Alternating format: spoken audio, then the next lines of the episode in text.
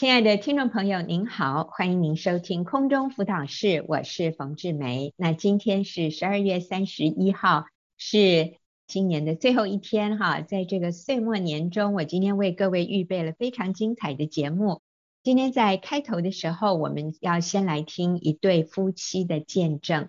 那他们见证的题目是“太太的爱释放了我”。所以是非常感人，但是这个中间也有一些幽默风趣的小插曲啊，我相信您会非常的享受。在开始前面的十分钟，我们来听这位妻子伊琳的见证。伊琳讲完以后，我们再来听她的先生国宏的见证。那他们夫妻俩呢，是在我们今年年底的一个。大会馨香女人会里面，他们在现场做见证，所以您会听到一些现场的观众可能他们的笑声哈，那就是当天现场的录音。所以我们现在就花一点时间来听依琳和国宏的见证，太太的爱释放了我。在我们听完见证节目的下半场，我邀请依琳今天来到节目里面来回答我们的一些问题，所以我们先来听依琳的部分。我和先生在十年前结婚，当时我娘家经济并不好，而先生家的经济比较好，所以我爸爸向我公公借了一笔钱买房子。结婚第五年，我爸爸不幸得了血癌，他生病后无法工作，娘家里的经济就更是雪上加霜。我哥哥也因此必须到处筹措爸爸的医药费。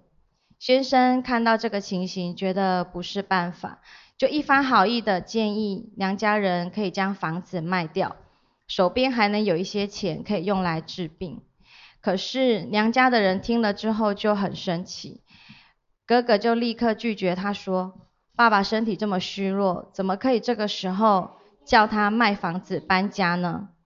他们甚至是感觉我先生是要他们卖房子来还钱给公公。爸爸知道了这件事，他也很不高兴，之后就心情闷闷不乐。接下来不到一个月，他就在医院病逝了。从此，这件事情成为娘家人与先生之间的一个心结。爸爸走了以后，我就经常回去陪妈妈，但先生担心我回去会被影响，站在娘家那边，所以每次的结果就是他很生气。很不开心，但我很委屈难过。我觉得自己只是想回家安慰妈妈，为什么先生都无法理解我？我们总是在这件事上争吵。感谢神，那时我已经参加了学员的妇女小组，小组长常跟我说：“今天如果角色互换，换成你是你的先生呢，你会怎么做？”我才惊觉。我之前好像都只在乎先生伤害到我的娘家人，却没有看到，其实我娘家人也做了一些事情伤害了先生。我突然好像可以理解他为什么会这么生气，这么不喜欢我回娘家，所以我就决定要把先生的感受放在第一位。有一天，妈妈和哥哥打电话给我，他们说过几天你生日。刚好又是过年，你就带两个小孩回来娘家，我们要帮你庆生。我当下在电话里面脑袋一片空白，我心里想，他们叫我带小孩回去，那我先生该怎么办？惨了，我要怎么跟我先生说？那时候我哥哥甚至说，你先生不要忘了，你是我妹妹，你是我们家的一份子，我叫你回来庆生是应该的。我放下电话，我就立刻问小组长说：“我应该怎么办？”组长告诉我：“只要你先生没有去，你就不要去。”虽然我知道这样做是对的，可是我不知道怎么拒绝妈妈和哥哥，因为从小到大，我从来没有违背家人的意见。我祷告了很多天，神很怜悯我。后来妈妈就主动打电话跟我说：“我想这件事情让你很为难，对不对？”我说是。妈妈就说：“好，要不然我们这一次就先取消。”我真是感谢主。趁着这个机会呢，我也在回去的时候很委婉的让妈妈和哥哥知道，只要我的先生没有回去，我就不带小孩回去。虽然我是你的女儿，虽然我是你的妹妹，但是我要以我的婚姻跟家庭为优先。先生和娘家的关系僵持了大约两年，我不断的学习敬重顺服先生，也温柔坚定的让娘家人知道我的立场。有一天，先生告诉我，他知道我卡在他和娘家的家人之间，一定很痛苦。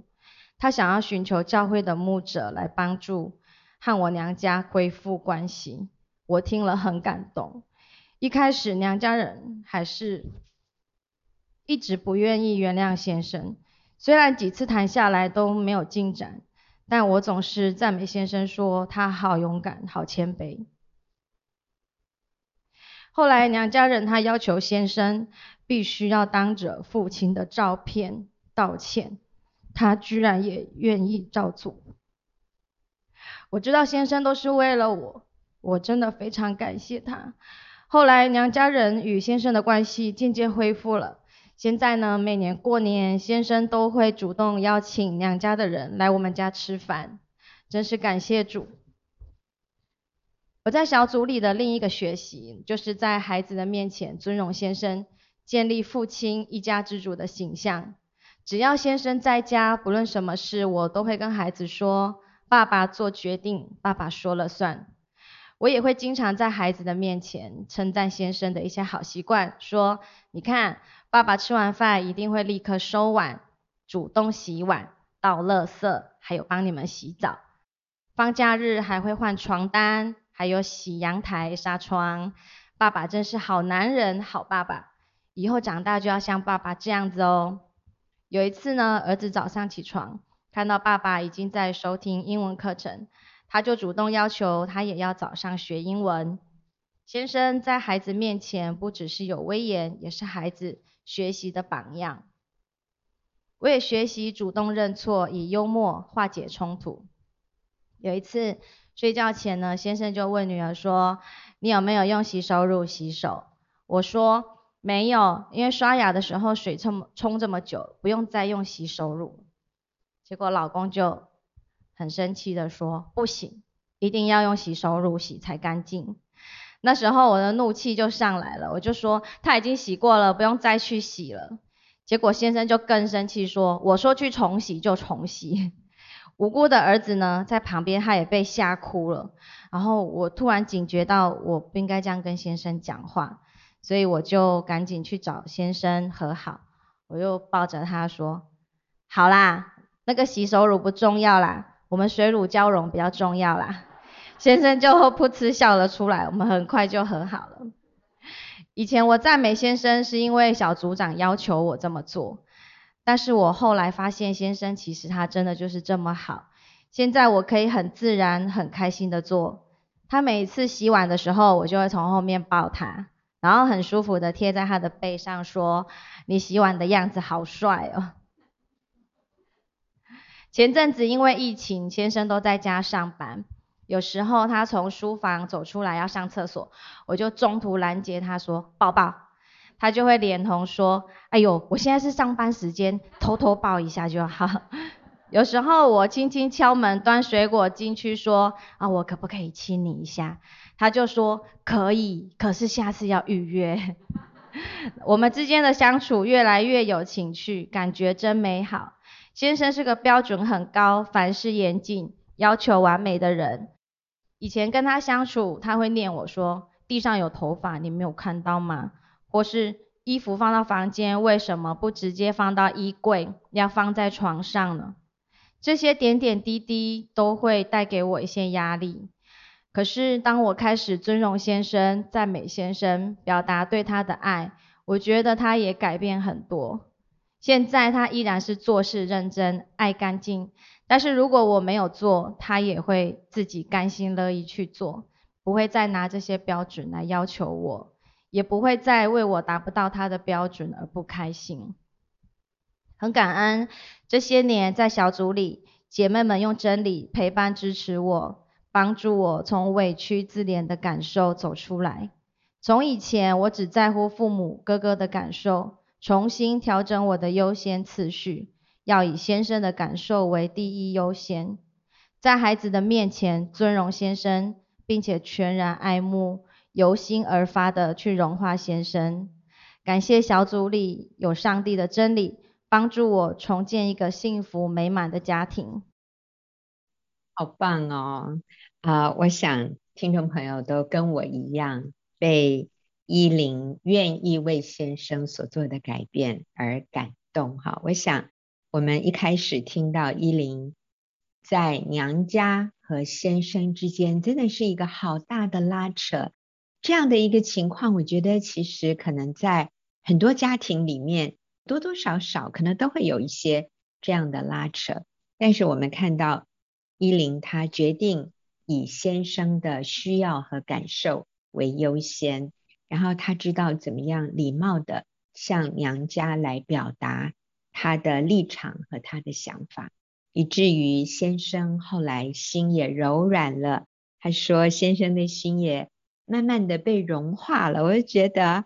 好神奇哦！依琳也学习尊荣先生，并且用幽默的方式来化解冲突。哈啊，我想这个真是让我看到，当我们愿意按照真理而行，上帝就会在当中做奇妙的工作。我们要休息一会儿，等一下呢，我们回来就要来听国宏的见证。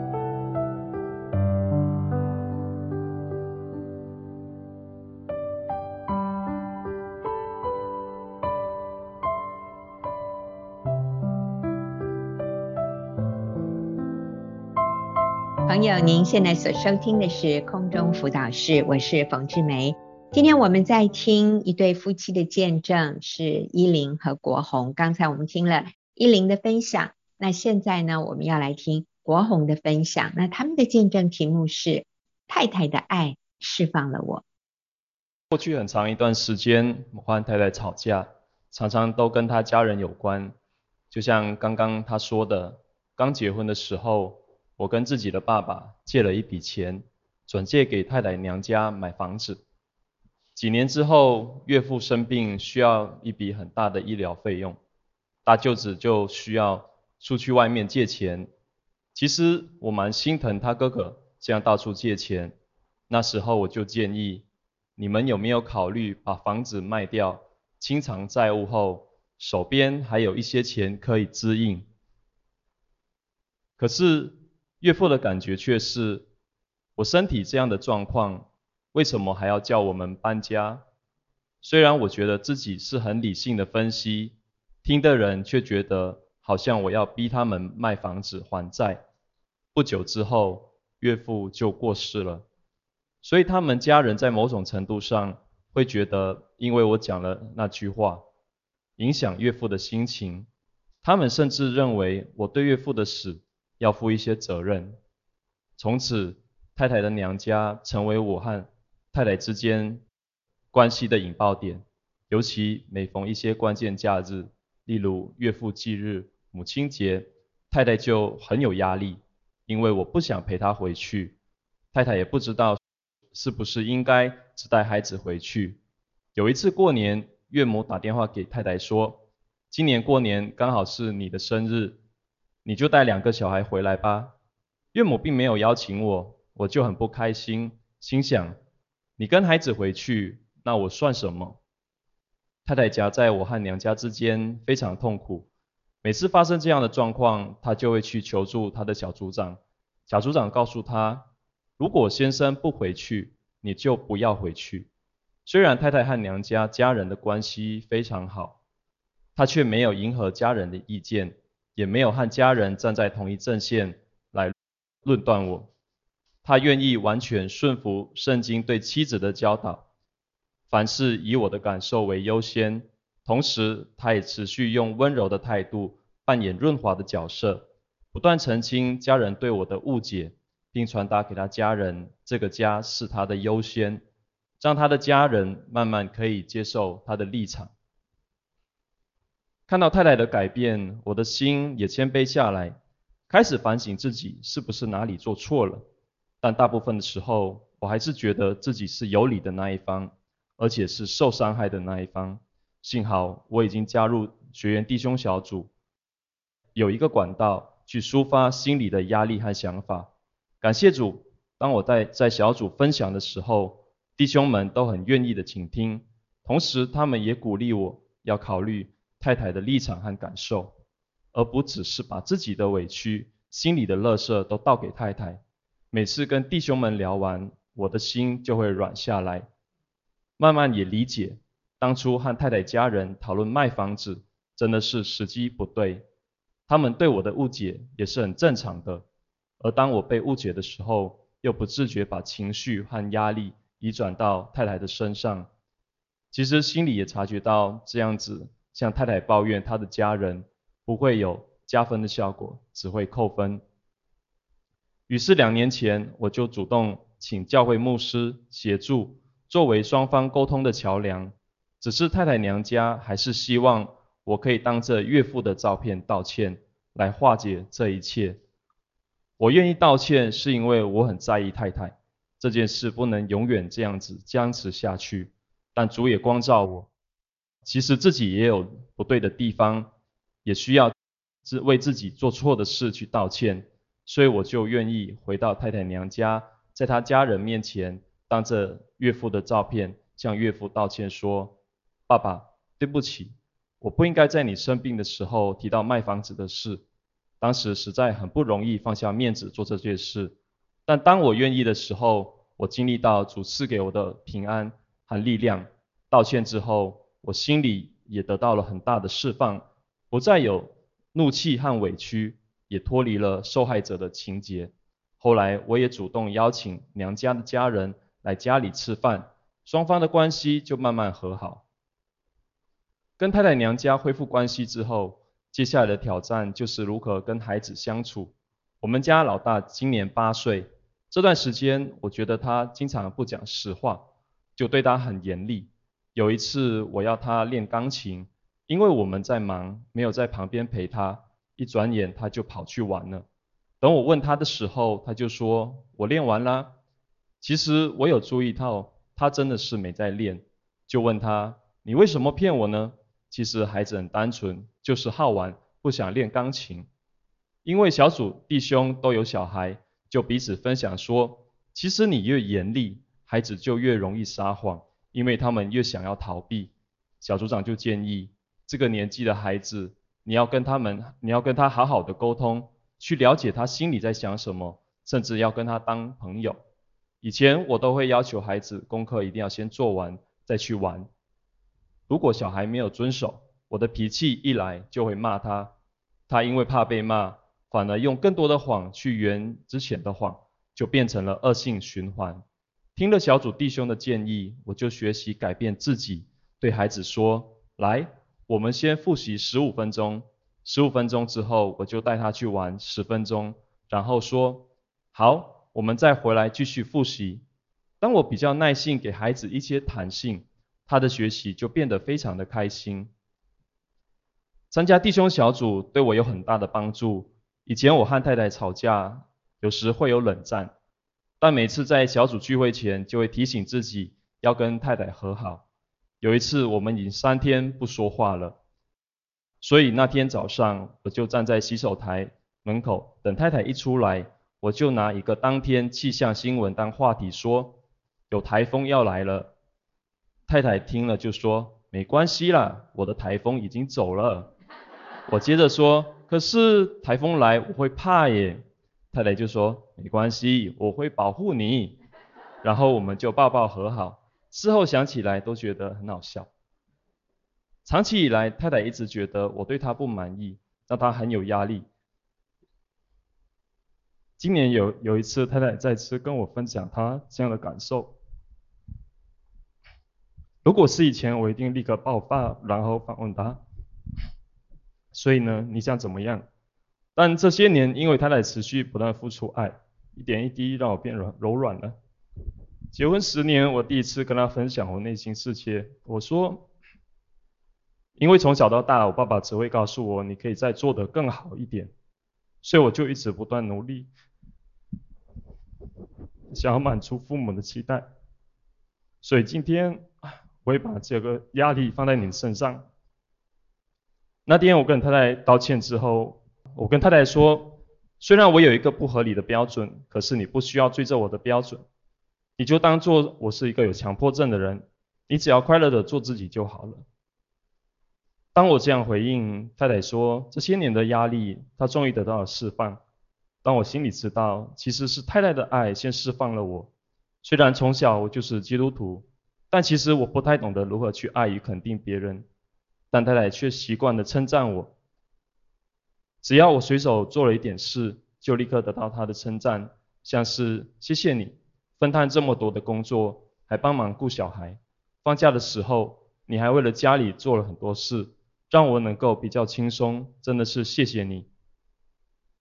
有时我讲了一些连自己都觉得很冷的笑话，他都可以很投入，一直笑，还说你怎么这么可爱。有一次我跟他说，你这么累，要不要喝一杯保利达牻牛？太太听我把蛮牛讲成盲牛，就一直笑个不停。她说：“你很可爱哦，你真的很忙耶。”我觉得这么一点小事都可以取悦太太，真的很有成就感。感谢主给我一个这么好的太太，在我和她娘家之间，她选择以我为优先。在我和孩子的冲突中，她鼓励我学习赞美、肯定孩子。在我不断用自己的标准去挑剔他的时候，她选择用肯定。包容使我变柔软，他正是我生命中最重要的帮助者。我也愿意靠主继续学习，改变自己，成为称职的好丈夫、好父亲。哇，真是令人感动哈！我想国宏讲的那一句话，也就是他们见证的题目。他说是太太的爱先释放了我。我也看到，当我们的优先次序对了之后，好像一切就都很自然的就位啊，一切就都对了。我们休息一会儿，等一下我就要请依琳哈来到我们的节目里面，呃，我要问她几个问题，我相信她的回答也会让各位得到很大的开启，很大的帮助。那我们等一下就回来。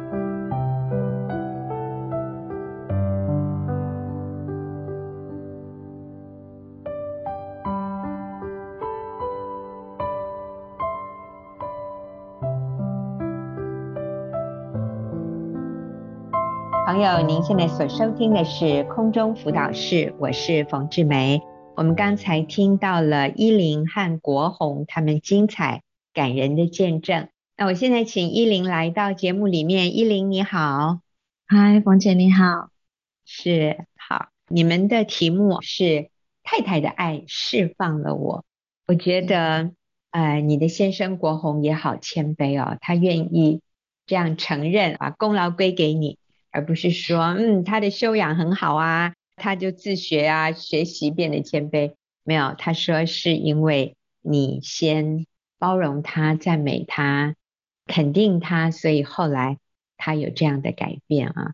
我听呃你的这个部分的见证，依琳就是从小你其实是一个很乖、很听话、很守规矩，从来不会想要去违抗。父母或者甚至哥哥的他们的想法或意见的人，你一切都听家人的。嗯、可是结了婚以后，你要学一个新的功课，就是以先生的感觉和想法为优先。这是怎么改变？我觉得这个好难哦。啊，我觉得很多人结了婚以后很难改变这个以自己的原生家庭为优先的这样的一种观念。对。我其实也是在跟先生关系出了问题之后，才发现，因为一开始不知道是什么原因影响的。我那个时候，我只知道发生问题的时候，我会非常的在乎我父母亲、我娘家人的感受。呃，那时候他们他们之间的冲突，我直觉的反应就是我的先生伤害我的娘家人。那我觉得，你为什么要伤害他们呢？你为什么要做这样的事情？因为我一直把两家人的感受放在第一个位置，所以那时候其实我没有去想先生的感受是什么。长期这样下来，其实我和先生的关系就造成了一些伤痕。但我我就想要修复他们之间的关系，所以我就在小组里面问小组长该怎么做。小组长他告诉我，你和先生的关系才是优先的。嗯，那时候我我虽然听了，可是我我不知道怎么做，那我也不是很非常的认同，所以我就想说，好，那没关系，我在乎一下他的感受。可是我只能够做到我和先生和娘家之间大家平行，我两边都在乎一下，我就当和事佬，想办法让他们之间能够和好，我就两边说好话。这样一段时间之后，有带来一些暂时的和平。但我发现我跟我先生之间的关系是没有完全的恢复，而且我们之间呢，会有一些话题是不可以提的。假设提到我娘家人，我们就好像那不定时的炸弹就又会爆炸了。所以我们之间其实关系上还是有有很大的一个裂痕在那边。那后来我在小组里慢慢学习，那其实小组长经常的会这样一直提醒，我觉得。我自己就是很努力在做，但是我自己没有办法做到非常好。直到有一天，我发现，诶，我的小孩好像在学校也有一些情绪的问题。小组长告诉我，其实你和先生的这个关系也会影响到小孩子。我才回想到，因为跟先生的关系没有办法很密切，我们就会经常有一些争执。那这些情绪呢，会转嫁在孩子身上，所以孩子他也会有一些问题。那我不断的去回想，跟先生的关系真的是第一个最重要的我要处理的事吗？有一天我就想，好，那我要跟先生好好的来聊一聊。可是因为我有太多的自己的成见在里面，所以我就跟我自己说，今天我不是他的太太，今天我要跟他聊天，我现在是他的朋友，我想要知道他怎么了。所以我就那天跟他聊天，听听看他心里面的感受。聊完之后呢，我突然觉得。我的先生好可怜，我觉得他好受伤哦，嗯，然后我觉得他做了很多的事情，就他做了好多事情，为什么都没有人知道他付出这么多？嗯，那我那时候觉得，哎，我是他的朋友，我我觉得他好可怜，那可是可是我现在是他的太太，那我我居然这么的失责，我居然不知道他的感受是什么。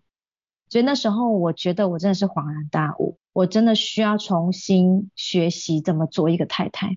所以我调整我的方式，我开始真的很真心的去倾听他说话，然后我跟我自己说，我必须要先看重他的感受，我才有资格做一个他的太太，这是我应该要改变的。是，好，所以就是从一个想要真正去了解他。而不是一再的要求他或者指责他，认为这些这些问题都是他造成的，只要他改就好了。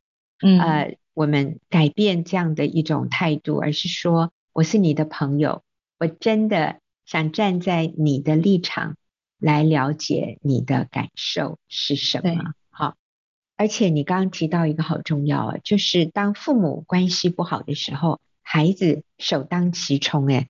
所以你提到孩子，其实在学校里面也有一些情绪上的问题啊。我记得你也曾经跟我说，你那个时候抱着老二啊，站在大太阳下面听 啊，老大的就是孩子的老师跟你抱怨，跟你描述他在学校的种种问题，你当时觉得好无助，然后对，我很沮丧。啊，真的超级沮 丧！你还是全职妈妈，你已经花了这么多的，而且会很自责。嗯，对，那安内，所以有的时候我们就会盯着孩子的问题，觉得，哎呀，这个孩子怎么怎么转不过来？但是其实那个问题的根源是在父母。所以你说说看，当你们夫妻的关系后来修复了，孩子有什么样的改变吗？当时我孩子。老师比较常抱怨他冲动，嗯，他有时候冲动就会动手，就会做出想要打人的动作。我后来发现，我觉得夫妻关系真的是会影响到孩子的情绪，所以我开始在孩子的面前哈，去去拥抱先生，然后去赞美他，甚至要在孩子面前修复关系。那我觉得这个动作呢，让我的孩子他自己。也学习到他怎么样跟同学去修复他们之间的关系，不是用这样冲动，然后动手的方式去做。那我就需要很长的时间，慢慢的影响他。那那时候是一年级哦，我觉得他现在三年级了，我发现他自己会告诉我他怎么去处理他跟他同学之间的冲突。那我觉得这个真的是只有父母亲的榜样才有办法带给孩子这样的改变。是是，呃，我也记得你刚才在见证里面，你有提到那个洗手乳事件，对不对？你跟先生意见不一样，其实是为了老二有没有睡觉前用洗手乳洗手。可是因为你们的争执，嗯、你们两个人互不相让，结果呢是这个大儿子哭了，对，说那他被吓哭了。呃，你好像有一次说儿子说妈妈，我不晓得到底是爸爸听谁的，应该听谁的？现在到底是爸爸对还是妈妈对？因为他觉得好像两个都对，也都不对哈。所以在那个父母只是为了一件洗手乳不和的这个情况之下，他会吓哭，可见的这个对他的情绪上面有非常大的影响。我们父母常常不自觉，就是我们斗个嘴，我们有一个小口角，那个，哎呀，那个每天都会发生的。可是孩子就持续不断的在这样的一种一种压力，甚至一种恐惧下，他怕这个。一不对劲，爸爸妈妈就会吵架，对他是非常非常大的心理压力。嗯，所以很多的这种压抑在心里面的东西，很有可能到学校去，一有一个什么事件让他不高兴的时候，他就整个里面的情绪爆发出来。啊、呃，其实跟那个同学怎么对他，那个事情还小，是他里面累积了好多的惧怕，好多的。受伤，好多的怒气，嗯、突然有一个东西好像刺激他，或者按到他的按钮，它里面的就像山洪爆发一样。嗯、所以，嗯，父母的关系和好，那孩子有安全感，孩子也是最大的受益人呢，真好。那我们休息一会儿哈，我等一下也还要请依琳跟我们分享，他是怎么做到的？他怎么可以在上一秒钟还很生气啊，我们说那个洗手乳事件，他可以立刻转换情绪，我觉得这是我们每一个人都要学习的。所以我们休息一会儿再回来。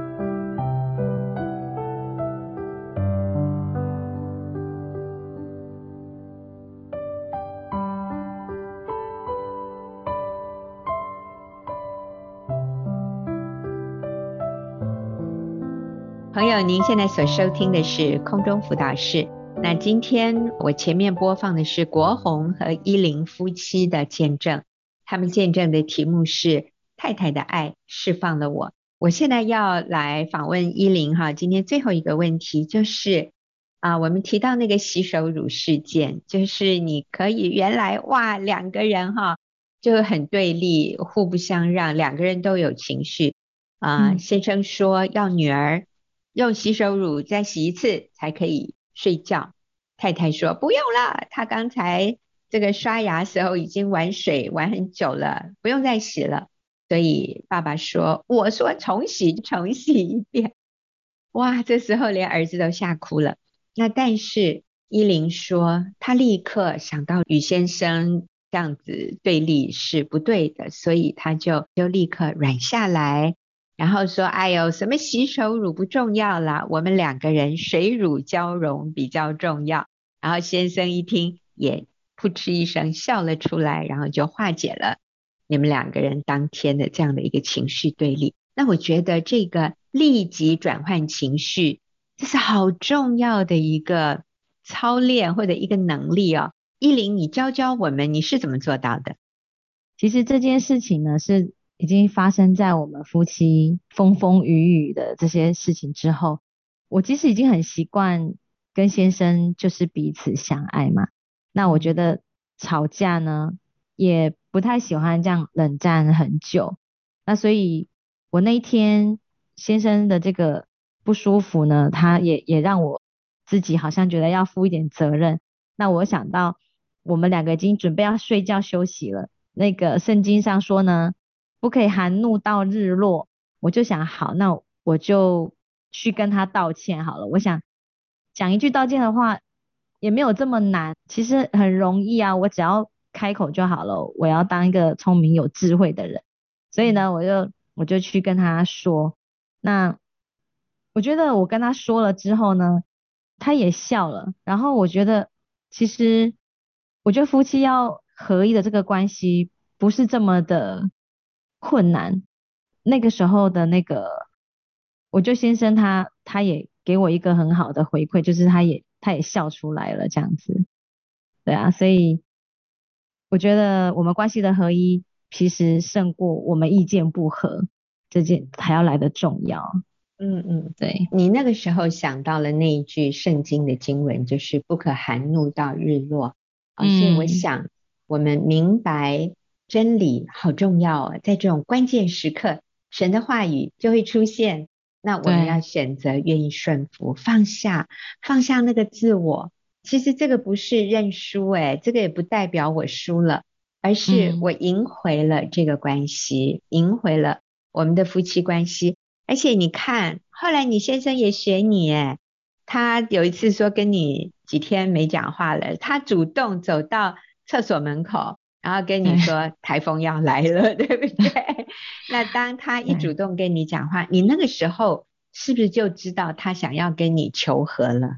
对，啊，所以你就说马上就有感觉到了，你就说没关系，我的台风已经走了。对，然后他还说，可是台风来我会怕呀，我都觉得他在向你讨爱，或者他想继续这个话题，让你们两个人。